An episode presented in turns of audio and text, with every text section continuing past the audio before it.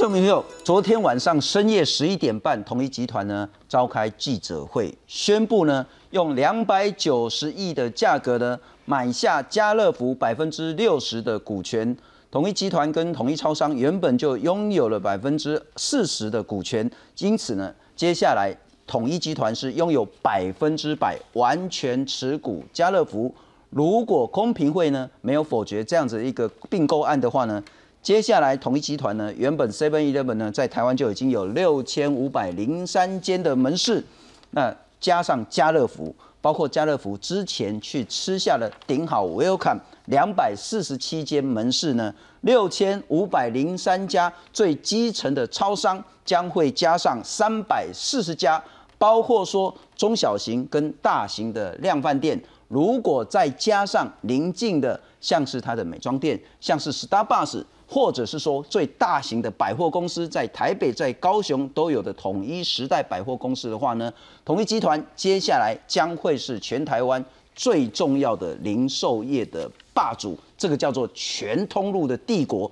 当这个全通路的帝国形成之后，对台湾整个销售行为、零售市场、对台湾消费者以及对台湾相关所有的供应商，会造成什么样的冲击跟影响？好好来讨论这个题目。介绍三位特别来宾，首先欢迎是商研院经营模式创新研究所的副所长李世珍，李老师你好。主持人好，大家好，非常感谢。再来欢迎是资深的媒体人蔡玉珍。新中好，大家好。资深的媒体人卢艳丽，好，大家晚安。不我们先来看看昨天这一场并购案如何冲击震撼全台湾。协拼完走出卖场，手里拎着食物满载而归。买东西除了要便利，如何省钱包，民众当然也在意。而统一集团十九号投下震撼弹，将砸下两百九十亿并购台湾家乐福。越做越大嘛。大应该会比较便宜吧。只是觉得说会不会进来的品牌啊，或者是平常用习惯的东西会没有。本来就是比较便宜啊，就突然变高，就是还是会想一下。原本就是家乐福大股东，统一集团握有四成股权，这回更吃下发商家乐福持有的六成股份。交易完成后，旗下统一企业将持股七成，统一超占三成。代表统一集团将独资台湾家乐福取得完整经营权，不过卖场合并还要公平会点头，会不会排除跟封锁供货市场，将是审查的重点。垂直结合的部分，也就是说，未来有没有可能统一在收结合以后呢？啊，透过这些不公平的供货契约条款来排除跟封锁。啊，供货市场跟这个通路市场之间的竞争，这是第一个大的重点。从生产到销售一把抓，统一将补足量贩版图，布局全通路。在这之前，全联也水平结合松青和大润发，零售市场未来可能成了双强对决，大者恒大的趋势。而当并购案持续发生，市场不再百家争鸣，对于零售业竞争力以及消费者又会有哪些影响？在收购的时候，大家比较关心的几件事情，哈，除了价格是业者自己会去关心的事情，而对消费者来讲会关心的事情是，它还是不是以前的家乐福？所以目前来说的话，它还是以前的家乐福，卖的东西也差不多，所以对于那个整个消费者的这个角度是不会有任何的影响的。我想它已经造成一个很大的门槛，那几乎是不可不太可能能够有一个兴起之秀，然后打败这个消费者没有被满足的那个需求上去提供更多的满足，也有可能我们可以看到另外一个新的这个零售业的崛起。专家透露，是否因为并购影响原有价格或商品品质，值得观察。但是，一旦通路集中特定集团，将对潜在进入者进到市场推高障碍。而学者和专家一致认为，拥有产品特殊性和服务差异性，才能在现有局面出现突破性发展。记者传讯不语，台北报道。我燕迪要先请教你如何看待这个并购案呢？哈，家乐福呢，在一九八七年的时候进来台湾，但它就是跟统一来合作，所以当时家乐福呢是百分之六十的股权。统一有二十，统一超商有二十，加起来百分之百。那可是，在昨天呢，统一宣布用两百九十亿把家乐福，就是发商家乐福的六十趴的股权，通通买下来。那如果公平会同意的话呢，这个交易在二零二三年要完成。之后呢，统一拥有家乐福百分之七十的股权，统一超商拥有百分之三十啊。换句话说，就是统一拥有百分之百的了哈。所以那就叫做全通路的零售优势。刚刚我们讲说六千五百多家的超商，我刚还有讲说那个康世美，嗯，Starbucks，嗯嗯，然后呢，如果加家乐福，家乐福之前就已经吃了一大堆的顶好 Welcome，嗯，那还吃了其他的了哈，然后再来还有百货公司，所以这不只是水平垂直，它恐怕都是一个非常强势的一个通路。那发商家乐福讲说，哎，这个家乐福的品牌呢，台湾还可以继续用。所以要不要更名呢？那倒是统一的这个权利了啦哈。那以后的台湾统一所拥有的这个家乐福呢，是家乐福发商集团呢超过四十个国家品牌授权的一环。那发商家乐福呢，就专心来做欧洲跟拉丁美洲了。怎么看待这个并购案？好，我先简单解释一下，因为呢，其实呢，呃，欧洲家乐福这个经营的绩效其实是一直是不如预期，所以台湾家乐福本来就有要出售的念头。那坦白说呢，这一次其实是有很多的集团，包括国泰啊、富邦等等，大家都有抢亲的意愿。可是因为本来呃，统一呃特刚刚青少也特别有解释到，就是说呃。呃，就是台湾的家乐福哦，大概大股东四十趴就是有统一嘛，那所以统一本来就是有所谓的一个优先的一个承购权。那这次两百九十亿，其实呢，呃，根据我们媒体界的一个评估，你说它。贵吗？我个人认为其实不太贵啦，对统一来说绝对是一个划算的一件事情。我这么说？因为第一个，其实之前呢，呃，业界也评评估过，家乐福台湾至少是身价大概是四百多亿起跳。那因为有一些火灾的状况，所以呢，可能要打个折扣。那第二个就是不要忘了，我们待会接下来要讨论的是，因为全联现在并购的大润发，那对统一集团来说。对手都在成长，都在进步，那我必须想办法让自己更继续茁壮，维持我的精致招牌。那现在大家比较关注的有几个层次的问题，第一个层次问题就是。刚刚主持人问我们的，就是他呃，接下来会不会有产生所谓垄断性的问题，然后会不会造成其他的排挤的效应？那我觉得这个是商业模式上面要去讨论的事情。那站在消费者角度，消费者比较关心的是，我原本在家乐福买到的东西会不会因此不见了？因为毕竟呢。家乐福现在被统一买走了，那有一些本来在家乐福贩售的一些比较特别的自有品牌的东西，或者是比较独特的东西，会不会在这个并购案成立之后、通过之后，这些相关的品牌就不见了？这是消费者会关心的一个问题。家乐福常常会有什么法国粥？对，欧洲州对啊，现在可能就只剩台湾州这样。呃，以后不知道啊哈，毕竟我觉得这个统一集团老板才能够回答啦。是，但呃，我想讲的是说，其实现在零售业的竞争是非常非常的激烈。那你要说它那个界限，我个人觉得是越来越模糊的一个情况。这可以包括我们待会也会讨论到的全联，很多人会说，那全联跟统一其实还是不太。不一样的路线了哦，对，因为毕竟你说统一集团啦，它旗下有超商，那我记得呢，全联的老板他曾经讲过一句，他说呢，有人说全联不是超商，全联好像有点介于大型的量饭店跟超商之间的一个超市这样的定位，但全联的老板他有讲过一个 key point，他有讲过一个重点，就是说。全联我们可以当做一个中间的角色，意思就是说，当我全联的店越来越多的时候。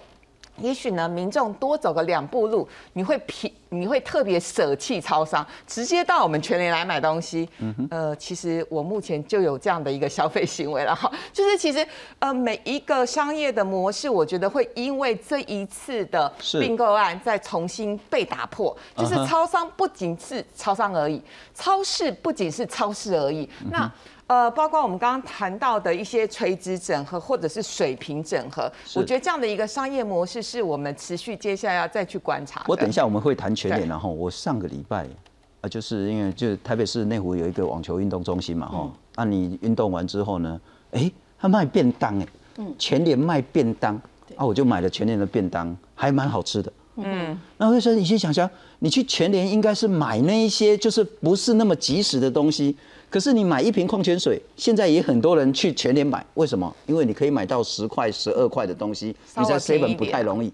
我想问的是，就是说，很可能因为这样子的一个并购案，接下来民众的消费形态，以及厂商所供应的这个经营的模式，可能都会很大的改变。我们要透过视讯连线，给对于整个量贩系统非常熟悉的哈，真的叫做量贩女王。不管是大润发、家乐福、爱买呢，她都担任非常重要的职位。我们来欢迎是量贩解密的作者何莫真。莫真，你怎么样看待这一次的并购案？主持人好，各位各位观众朋友，大家好。我觉得这个整并对于台湾来看，可能我们其实这几天看到很多人都在讲大者恒大这件事情，就说呃，本来在呃以超商来看，统一就是最大规模的。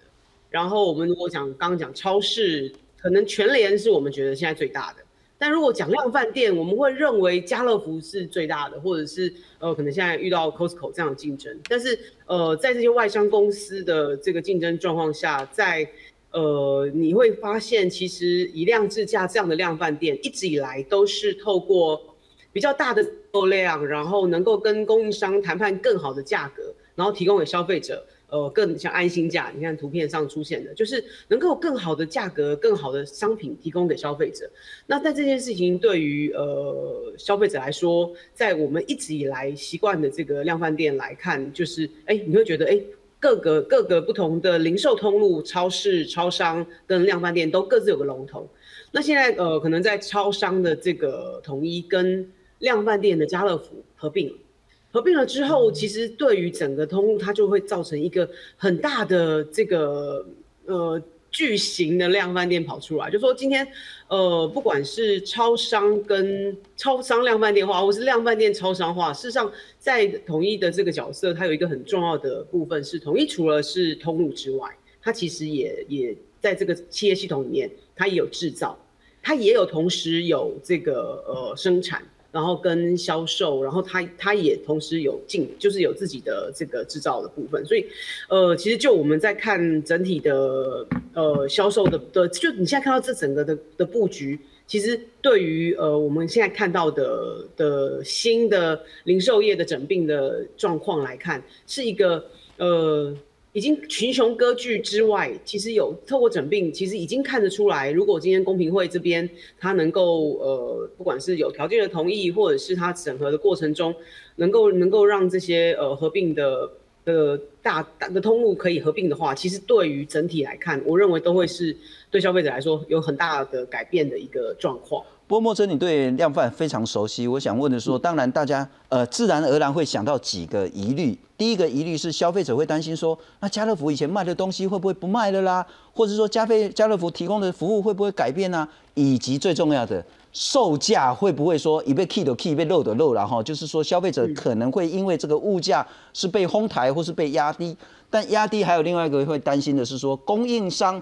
我卖水果啦，卖其他的这些这些任何的货品，如果它是一个极强势的通路的话，爱贝咖喱安那顶给贝安那咖喱修上架费都是他说了算，会有这些疑虑吗？没错，这个就是供应商目前其实最最紧张的部分，在不管是台湾或者是我们放眼像欧洲或是美国，其实当通路越大越来越大的时候，最紧张的就是供应商，因为通路要怎么样获利，因为他讲以量制价。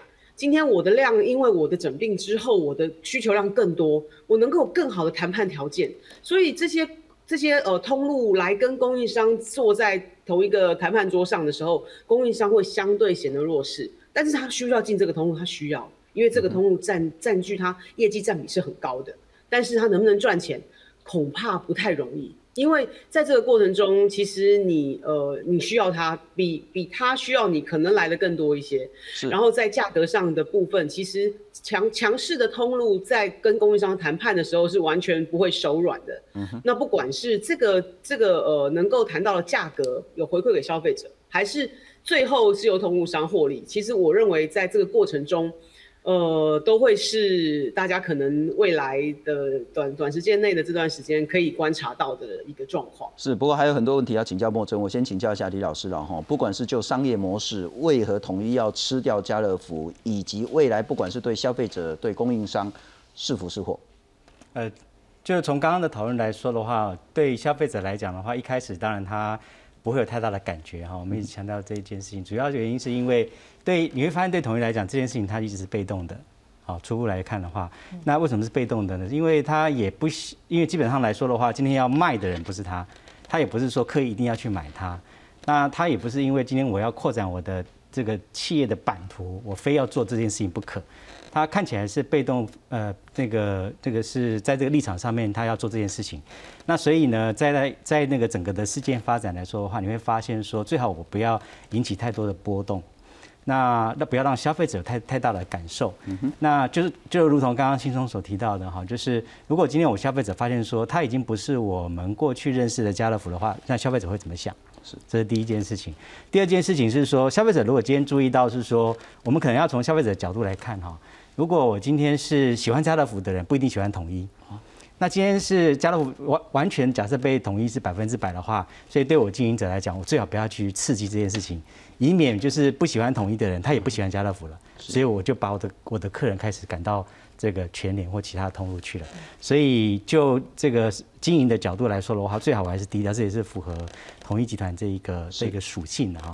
那再来的部分，刚刚提到说商品的这样的一个多样性，对于呃它是食品制造商，它对它是制造业哈，然后它的供货来说的话，它当然有绝对的这个控管的能力，包括它商品的一些内容。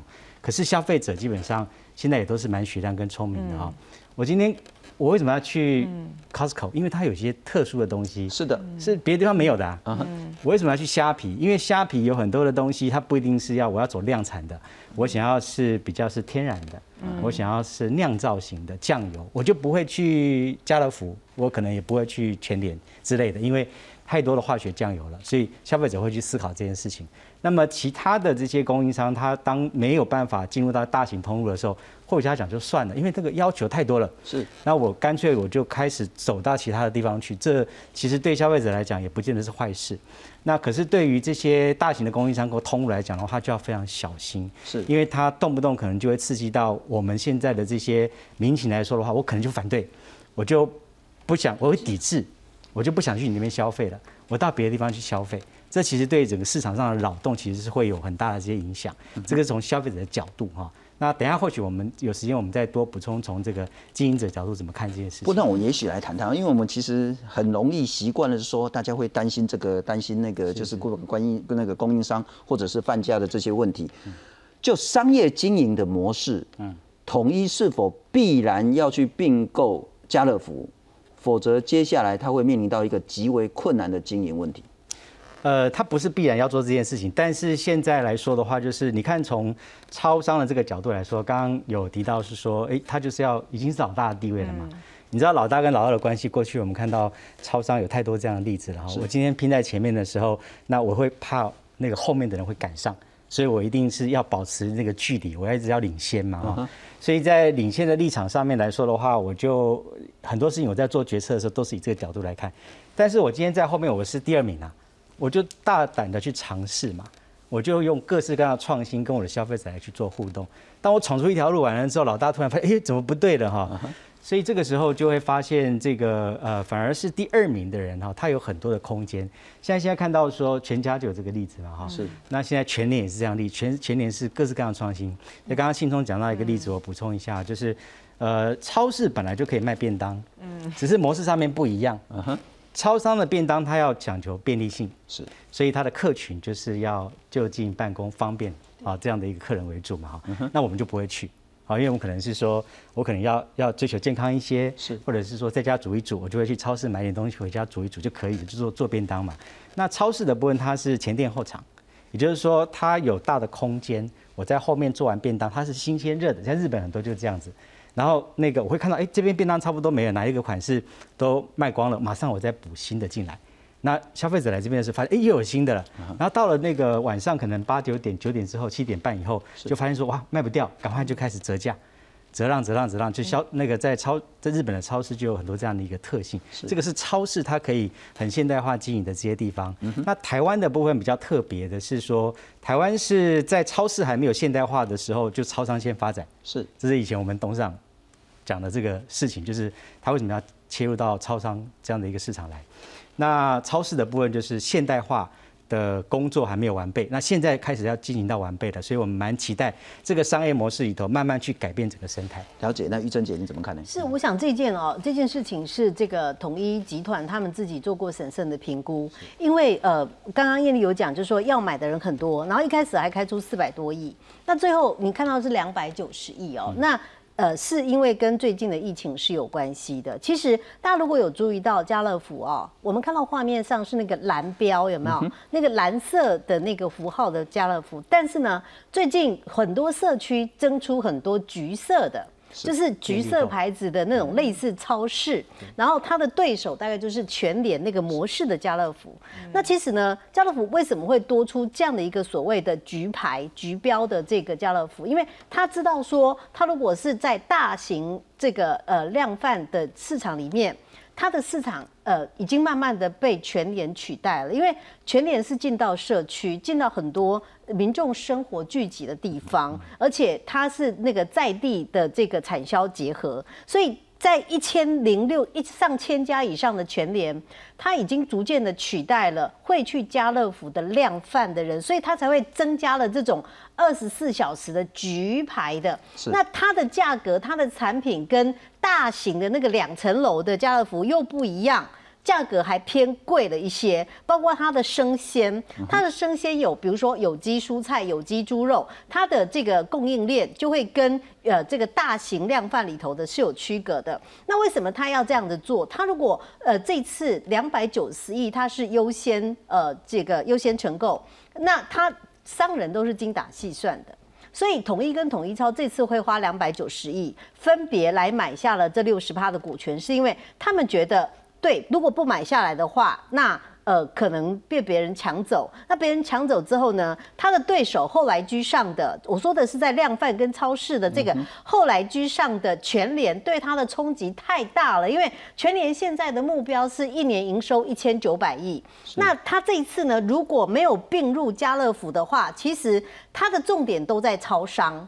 所以呃，这个家乐福本身虽然有三百呃三百多个点哦，但是呢，它的营收大概将近七百亿左右。所以如果它这个不并的话，那他就会只。哦，就是说只投资你四十八的家乐福，但是呢，我整个统一集团的重点营收都还是在超商。那超商呢，是大家便利各种生活方面，它的对手叫做全家跟 OK 这种所谓的这个呃这个二十四小时的便利商店。是，所以这个两百九十亿，他如果不做的话，那它很快的会被全联后来居上，也就是在超市跟量贩的这个市场上面，它的客群。会慢慢的被全联来后来居上，他已经看到这个危机了，所以呃这次家乐福是增加了很多所谓二十四小时局牌的那种那种成本的设置，可是呢它的售价是降了，所以我相信这个这个价格是双方因为我已经早先投资你百分之四十了，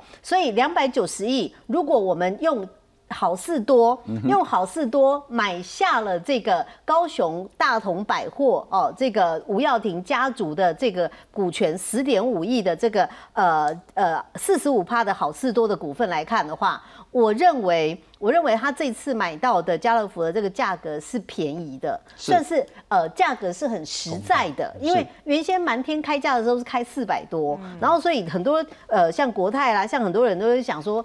哎，说富富邦某某就是到底划不划算？所以两百九十亿应该是说他们认为溢价之后可以接受，而且如果我不做的话，全年后来居上，它的整个会员、整个通路、整个金流系统都后来居上的情况之下，那如果统一跟统一超商不做这个决议，那它可能会被取代。另外，它就已经在本身的 Seven Eleven 小七，它在做什么？它在做在地化。所以这次变成百分之百的这个所谓的统一跟统一超商的这样的一个统一家乐福，百分之百的台台湾本土资金之后，那其实呢，它要扩大的是所谓的在地化，然后跟台湾的呃品牌跟台湾的各项的这个产品去做结合。那这样的话，其实呃这样子大起来之后，大家会想到说，那怕的是谁？怕的是全联。因为全年做的模式就是这样子，了解了解。不过我们来比一下了哈，这个接下来应该是要战马奔腾的了哈。嗯嗯。呃，统一跟全联，这就是全台湾接下来。不过我特别强调了哈，因为因为全联吃掉大润发是公平会通过了，嗯，但统一要吃家乐福，公平会才正要审，因为昨天的新闻才说宣布要并购嘛哈。对。如果这都通过的话呢，接下来的情形会是这样，统一企业呢？呃，在最下面的这一个呢，Seven Eleven 六千五百零三家，全年没有超商。嗯，统一还有两个很大的这个百货公司，在那个市政府那叫统一时代，在高雄叫梦时代，全年也没有。但全年呢有一千一百零九家，他先前买下了杨梅的这个杨联社，然后日系的这个善美的超市，还有松青超市，一千多家，但都是人潮很多社区里面的重要据点。嗯。但家乐福也很多，家乐福呢之前买了这个顶好，然后也买了 Jasons，所以现在有两百七十二家。那家乐福还有那个比较大型的量饭店呢，有六十八家。那大润发呢，现在被全联买下来有二十二家。因此，从量饭店、从超市，当然超商可能不太能比，也没有办法比百货了哈。接下来全联跟统一。恐怕呢就会进入战国时代。我们来看看全联的崛起跟全联的优势以及挑战。婆婆妈妈、上班族想要买菜，不用一大清早到菜市场，只要就近走进全联就可以完成采购。全联的商品价格不像超商那样昂贵，还能几点换赠品。让他成功打入社区，而重要推手之一就是前全联总裁徐崇仁。八年前，他为全联找到家庭超市的定位。小家庭人，实际上他们都基本上他不是只有到便利店才满足，他必须要有更丰富的这个生鲜，有更丰富的一个杂货来满足他生活的需求。全联的行销手法也格外受到注目。比赛开始。双方互不相让，像是找来老实的全联先生，传达便宜也能买好货的概念，或是中原普渡的广告，不避讳结合民间鬼故事，都引发话题。目前全台全联门市已经超过一千一百家。几天前，公平会同意全联并购大润发的案子，而今统一集团企图收购家乐福，两大巨头各有优势，谁能成为最后赢家？还有待后续观察。记者综合报道，还是透过视讯连线请教莫真啊？哈，谁能成为最后赢家？呃，我觉得从消费者的角度来看，谁能够真正掌握到消费者没有被满足的需求，谁才有办法成为赢家。其实我们现在看到的这个线下通路的零售商的整合，其实不止它的竞争对手。以全以全链来看，它绝对不止统一，不只是现在看到的这些线上通路，呃，有些就是线下的通路，还有很多很多，其实是消费者很方便就可以购物的其他的形态的通路。那现在在看到呃这个零售商的一些零售通路的一些转变的的部分，其实我觉得呃整体来看，不只是营业额的增加，有更多应该是。能够满足消费者真正没有没有说出来，或是还没有被满足的需求，这样的通路才会是未来能够成为赢家的通路。是是，等一下还要再请教莫真，不过请教艳丽了哈，就是呃看起来全年没有超商这一块，是不是一个很大的弱势劣势隐忧呢？呃，不应该这样讲，因为虽然呢全联旗下没有超商，可是。呃，现在全联在做的很多事情都是针对超商做的事情，像刚刚信通讲的卖便当啊，然后现在也卖了咖啡啊，而且这个咖啡加购价很便宜啊，连我很多人讲十块呢，连我都去买了。当然，坦白说买之后，我觉得就是符合它的价格啦。哈，我们只能这样讲哈，对，就是符合它的价格。那事实上呢，全联为什么会跨足到超商这一块，也跟他们几年前从 Seven 挖角了好几位的呃中高阶主管，好过去之后，我们可以看到全联虽然现在是呃这个比较定位在超市，可是基本上它越来越有超商的影子。所以其实我非常认同刚刚莫真还有李老师讲的，呃虽然据点之争，也就是说谁的据点大，那谁的版图多，好像看起来是那么一回事，也就是他的确有领先的优势，但你能不能够提出？更创新的服务，你能不能够满足消费者的呃未被满足的这一块？我觉得那还是呃零售业者未来最后一战决胜的关键的因素。我举几个例子好了，比如说像我们刚刚提到，呃，统一集团旗下有这么多，包括百货公司等等。我觉得统一百货公司对我来说，因为我就是一个消费者嘛，对我来说，也许它这个百货公司它很多的专柜不是那么的完整跟丰富，可是我非常喜欢去上它的厕所。它的厕所大概是我觉得台北市的厕所里头算是名列前茅之干净，空间之宽。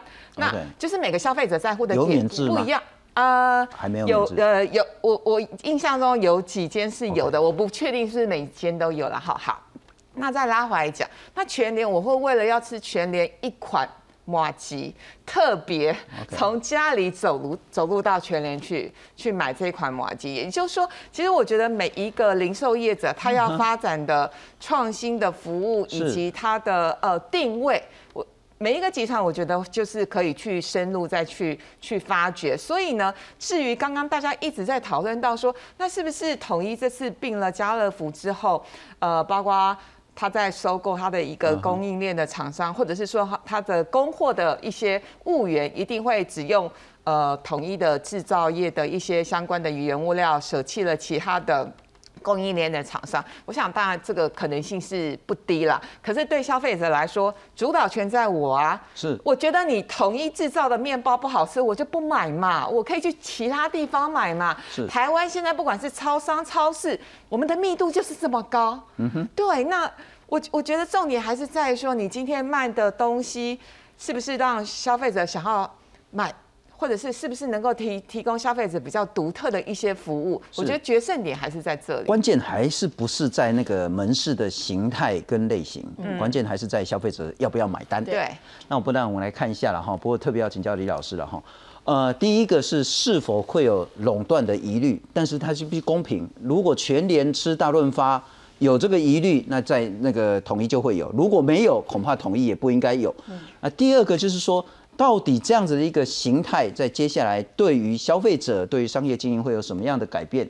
我们来看看，先前全年要吃掉大润发，公平会是通过的，不但它有负负担，就是说全公平会觉得说这个案子叫做水平结合，那用一百一十五亿，公平会审了十个月，决议说不禁止结合，就是通过了，可以的哈，可以买了哈，但有负负担。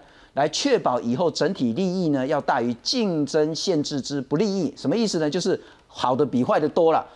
啊，哪一些负负担呢？你不可以任意调涨价格啊。如果真的原物料涨，你当然可以涨，可是你不可以任意的去哄抬价格。三年内全国的大润发呢，门市价格都要一致。那各地区如果说因为竞争关系，你可以调调低，但你不可以调高。那再来个别供货商的附加费用不可以任意提高，我不知道这是不是叫上架费或其他的费用然后三年内对供货厂商不可以收上架费、新点的赞助费。那三年内呢，供销制度变更修正呢，不得更不利。然后新增附加费的项目要让供应商来选择等等的。那当然还有说每年要备查等等的这些问题。好，同样的情形，我们来看看这一次统一要吃掉家乐福，公平会怎么讲说呢？这个叫做垂直结合。刚刚大润发那个叫水平啊，现在这个叫垂直。然后呢，市场呢这个封锁还有限制竞争这两个面向呢是审查的重点，才要开始审，还没审啊哈。那会不会透过供货的契约排除其他竞争厂商？譬如说家乐福就只卖统一的东西啊，这个会不会有这个发生？这要审，也不可以有差别待遇。通路的部分可能也会有水平结合，要再来好好审，也可能会用负负担的方式，就像全年一样呢，来去关切这些议题来处理。统一并购家乐福改变市占率，十五天内要向公平会提出申请，要审查大概半年以上。请教李老师，所谓的垂直水平怎么分，又不会有什么垄断的疑虑吗？这边的整理的非常好，最主要是角度上面嘛。啊假设我今天当然是以通路来说的话。通路它对于消，它是直接对消费者，然后它对上的部分是对于供应商，所以我今天可能对供应商的一些要求的部分，它跟我所有这些店的部分的要求，所以回到刚刚那个页的部分就很清楚知道说，今天所谓水平结合这件事情来说的话，你不能任意去对供应商这块，然后有像刚刚说个别的这些费用的附加，或者是说价格上面有一些不统一等等的，这个是很清楚的。但下一页可能就是针对两个部分，第一个是针对家乐福本身就是有水平结合这个这样的一个疑虑一个问题。不过这还好，这个就是同样怎么样对呃全年的要求，就同样对这个家乐福要求就 OK 了，这没有问题。但大家比较担心的另外一件事情就是垂直。垂直就是说，今天呃，确实你会发现在统一的这个过去的这些这个发展的这个历程当中哈，我在百货的公司里面，或者是我在有一些大型的通路，哪怕是在一些国道休息站，那我看到都是统一的牌子。那好好处是说，今天我们可以互相结合了。那我今天可以带我母鸡带小鸡，是那有一些比较做的不好的品牌的部分，我可以做带动的一个效果，嗯哼，互相拉抬。比如说最早的时候，包含像统一药品的部分，也曾经这样被拉抬过，然后去让它把它带起来这样子。那另外一个一个角度来说的话，就是变成说，那你只拉抬你自己集团内的这个品牌，那可是对我其他的人来说，我是不是就有那个疑虑？我想进去进不去。尤其是说有一些还是有能力的这些供应商，我就没有办法进到你的通路去啦。是，那我当然会抗议哈。所以在这个部分，就对统一的要求来说的话，你是不是一视同仁？是不是有排除掉其他的？这个是统一特别要去注意的一件事情。也就是说，以前大家不会管你，反正你今天开你自己的店，然后你要招商找谁来，那是你的问题，你的事情嘛哈。像比如说你今天到这个梦时代，好，梦时代这个百货就有很多统一的品牌进去。那那个，但现在来讲就要特别小心了，因为你可能动不动。就会被触及到，是说像这样的一个整合的效果，整个市场上面都是被你整个有可能有垄断的这些行为，所以公平会当然就会特别去注意去审你的这一段，那个这是我们也是关心的一件事情。可是从另外一个角度，在商业上来讲的话，消费者不是笨蛋的哈，所以我今天也会看啊，都是你的东西，我为什么要？所以你看到家乐福过去哈，就是呃常常会做，每个月都会收到，我都会收到一些他的调查，就是说，哎，你最近这这一个月哈都去哪一个通路？那相对除了到我这边外，你还会去哪里？啊，这个部分是对于消费者他的动态的一个掌握度，就有分两个面向，一个就是从实质的消费的面向来去做数据的分析，另外一个面向就是透过问卷的部分去调查我的消费者到底跑掉了没有？他没有来，为什么没有来？他多久没有来的？那他都跑到哪边去？他为什么去那边不来我这边？这是对于动向的这个了解。那他如果能够掌握这件事情的话，对于经营者来讲，他也不是也不是笨蛋了，所以他也会想说，哎，那我应该要去做一些修正哦。那为什么我今天？这这个收到这些抱怨的部分都是我没有什么东西好买的，因为都是你的东西，我我我找不到我想要的东西。这个也是我我们以我们自己是消费者的立场哈，是我到的那边去的时候，发现都没有我要的东西，我就走了。那我可能就到另外一家店了，像我们家附近的部分，这个旁边呢，就隔走几步路就是全联，然后家乐福。是。那方便的部分的话，location 最重要嘛，所以当然那个家乐福在一楼，我当然是优先去一楼，这没有什么问题。但那边找不到东西的时候，我就会到全联，这当当然特一定是这样子的。那所以在特殊性当中的话，如果说我要买的东西在全联都有，干脆在那边一次买足，是。一次购足。是。那通通都没有的时候，我就上网去做购买。所以现在是聪明的消费者，这就回到说超商经营的部分的话，年轻人哈，过去因为我们还有很多的传统市场哈，所以我们可以到传统市场买很多的这个菜场买很多我们要需要的东西。那现在年轻人就是开始在往这个超市去跑了，这就回到我们刚刚说全年他为什么在立足在这个呃超市这一块，一个是这个原因呐，另外一个部分我想也达到一个默契了哈。今天毕竟统一也是他蛮大的供应商。那如果今天你 你在这个部分来说的话，你都不进我的东西，或者是进的越来越少的，我可以价格的部分可以跟你谈，不是那么好。好，这个就是我们会担心的一个问题。是，那这个就是那全年他在这个部分就要继续把它做大，好，把它做强。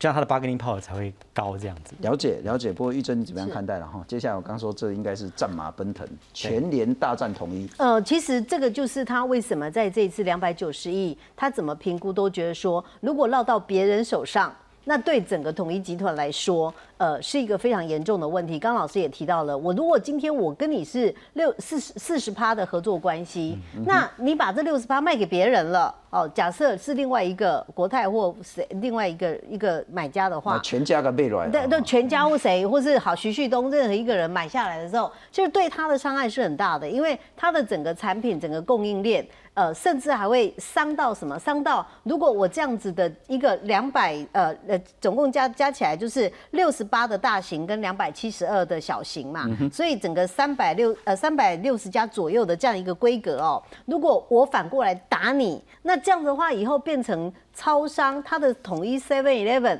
还有你说康世美这些，你就只限于你的这三个结生命共同体。那三个生命共同体是那种比较便利的地方的 Seven Eleven 跟呃面包的这个呃什么圣纳多堡跟它的那个呃就是就是所谓的有机蔬果的那个圣德克斯，它就是那个模式了。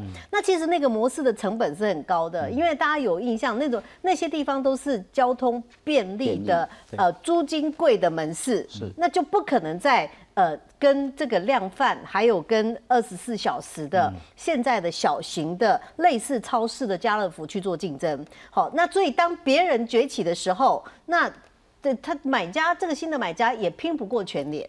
说实在的，如果单纯的这两百九十亿的交易是别人的话，那也拼不过全联。所以只有统一跟统一超自己做了这个决定之后呢？它才能够从本来的超商的独大，然后呃变成了就也不是独大，就跟全家还有跟其他的对手里头，他是老大哦。那从这个老大变成我现在呢，我依然要做量贩的老大，好，所以他只是在做老大的这个。整个过程当中做了这个决策，但是呢，公平会要不要对这个决策采取任何动作，其实完全在于他本身的消费，呃，就是上架跟呃这个所谓的通路的形态。如果他让别的呃这个这个通路商，如果你做一些抵制，你做一些管制，那其实现在检举的很快的，就是说呃马上就会受到投诉。那受到投诉之后，你的这个客人也会流失。虽然现有的家乐福的四百多万的这些呃会员，你能不能在接收之后是扩大的，而不是缩小的？因为今天换做别人接手，可能会缩小，因为我客人都被全年。抢走啦！大家爱去全联，我我干嘛要去你那个新的新的？然后对这个量贩跟超市经验没有那么丰富，甚至竞争力输给全联的人，所以我才说，其实这次整个的交易真的是他针对的是，我不能够让全联在整个超市跟量贩的这个市场里头，当你把大润发，当你那么廉价的收购了松青之后呢，你现在在做大，我已经有威胁了。好，那。对消费者来说，只是认为说，过去在家乐福品牌的一些东西，家乐福自有的品牌的卫生纸，家乐福自有品牌的沙拉油，家家乐福自有品牌的一些。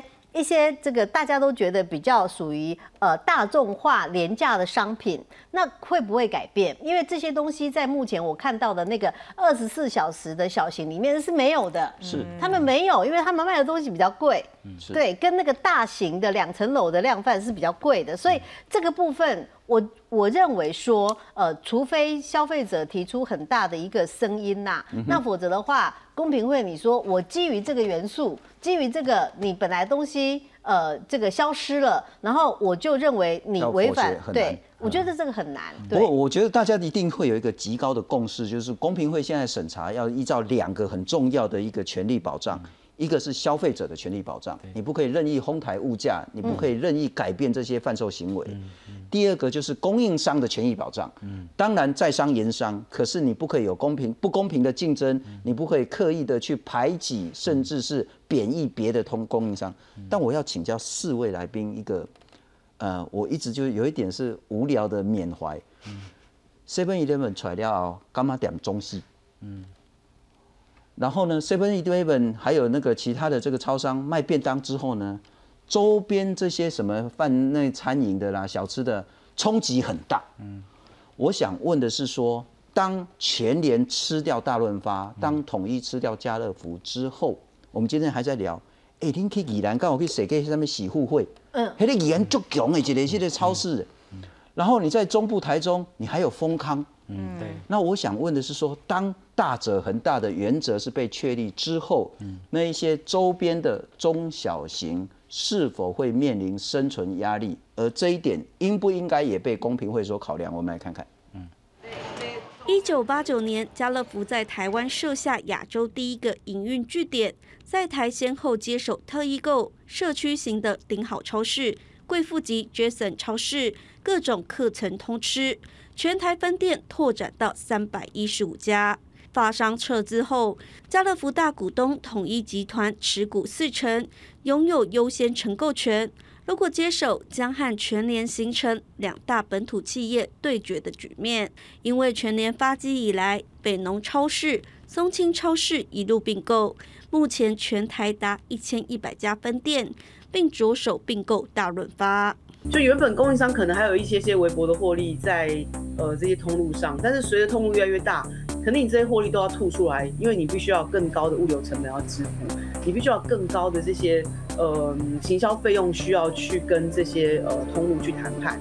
因此，超市从百家争鸣走向通路整合，未必是供应商或消费者乐见的情况。变成一家独大，这样对消费者是有有害无益的。因为没有办法比价。十九号深夜，统一集团正式对外宣布收购家乐福，等于补足全通路的最后一块拼图，但也引发垄断的疑虑。对此，统一集团强调，量贩超市和超商是不同的业态，不至于会造成垄断。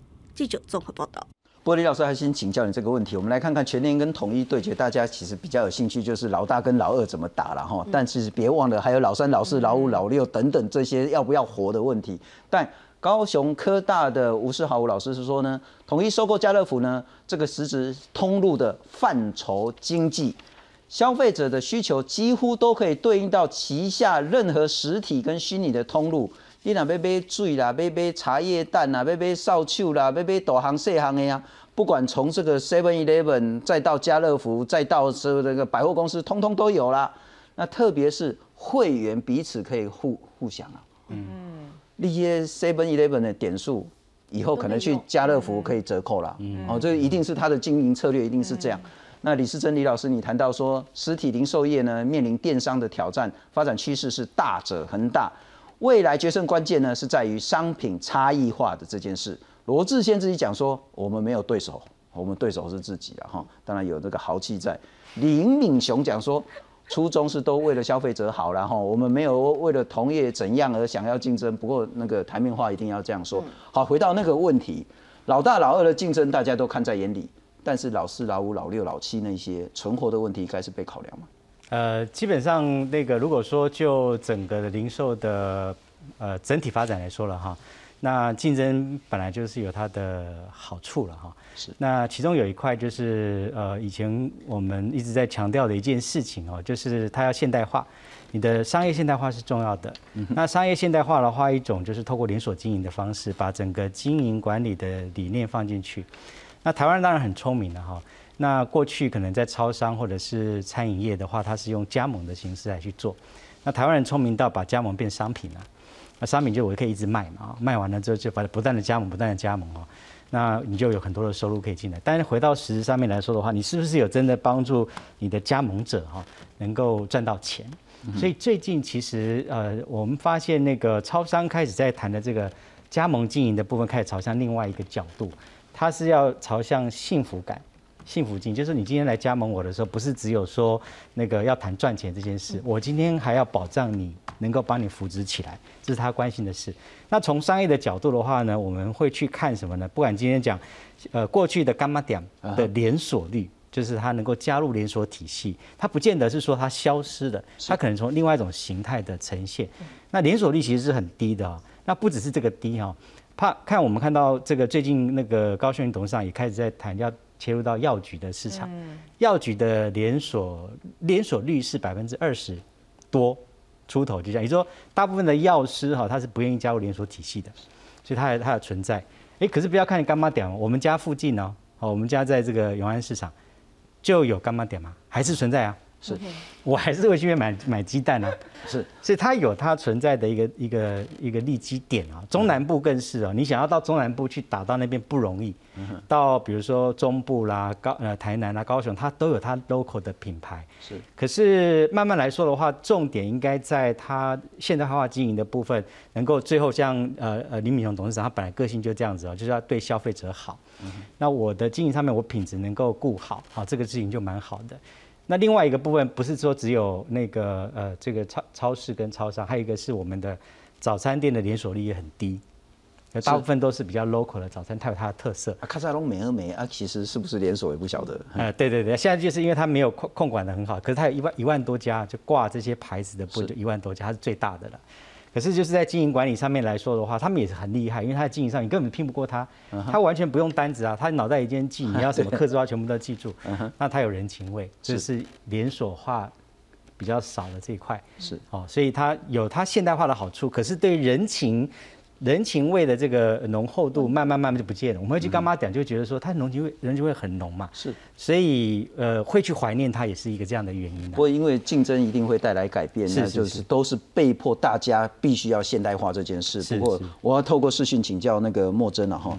那我还是想请教，接下来，因为其实这个态势已经形成了，全联统一，不管是对决谁赢谁输，或是两个一样大的时候。对于消费者未来的消费形态，对这些大型的零售业者呢，它的经营模式未来会怎样？我觉得现在大家在讲呃未来，或是讲其实已经发生了，叫 Omni Channel，就是我除了我本来有的这个实体通路，消费者进来他可以买到他想要买的东西。我如果一般呃一般在公司附近，我喜欢很方便，我随时中午可以吃一个小简单的餐餐点，那我就到超商。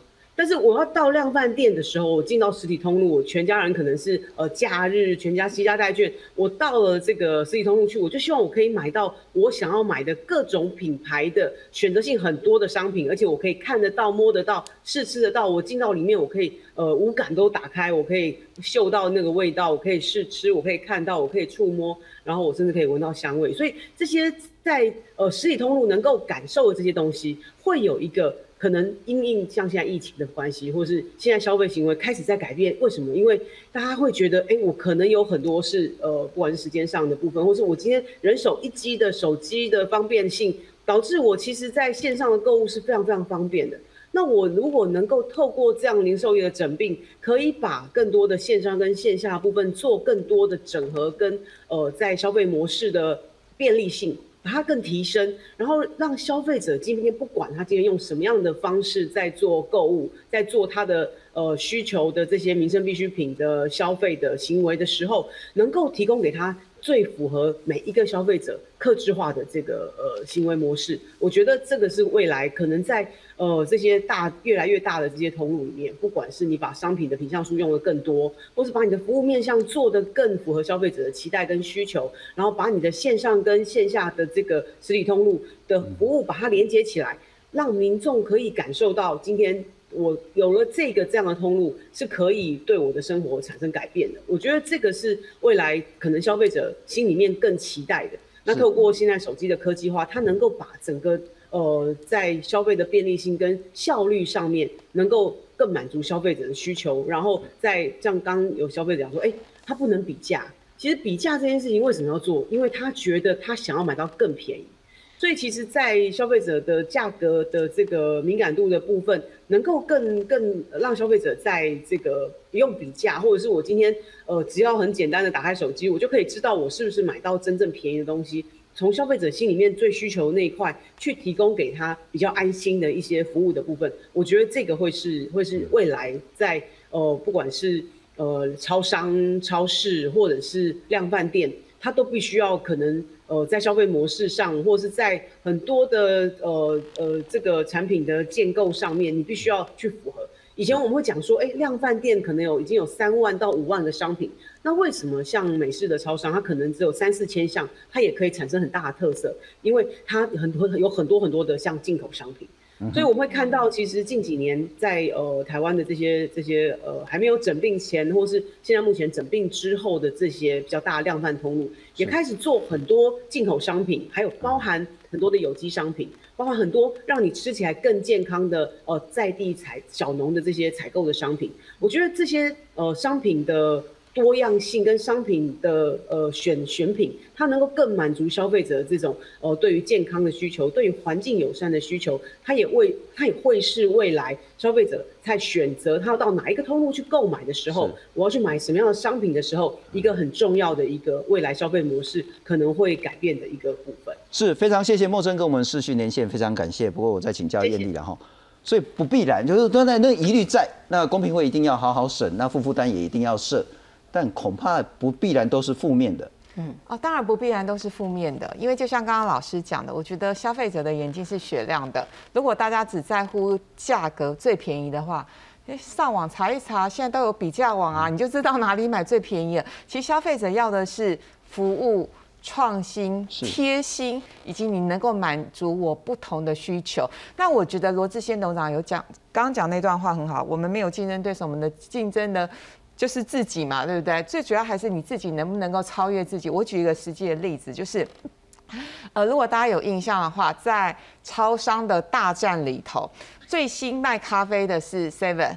可是呢，Seven 有一度被全家超越，为什么？因为全家呢率先寄出了可以寄杯这件事情。是的。可是呢，Seven 就觉得寄杯有什么了不起呀？但他们不知道，对我们消费者来说，寄杯很了不起。寄杯很了不起。对，所以呢，眼看呢，这个全家因为咖啡可以寄杯业业绩大幅成长之后，Seven 也开始端出了可以寄杯的这一个服务。所以我讲这个小小的故事，就是要告诉大家。魔鬼就是在细节里头。为什么有些人会去全家全联？因为他们觉得说，哎，全联呢其实很多很有特色的面包，这是我最近很爱去全联的原因之一。然后它的呃便当也不难吃。那当然呢，美式卖场有美式卖场的好处，可是美式卖场呢，它的量真的比较多。如果呢你只是一一个呃就是一个小家庭的话，你可能又又没有办法吃完又。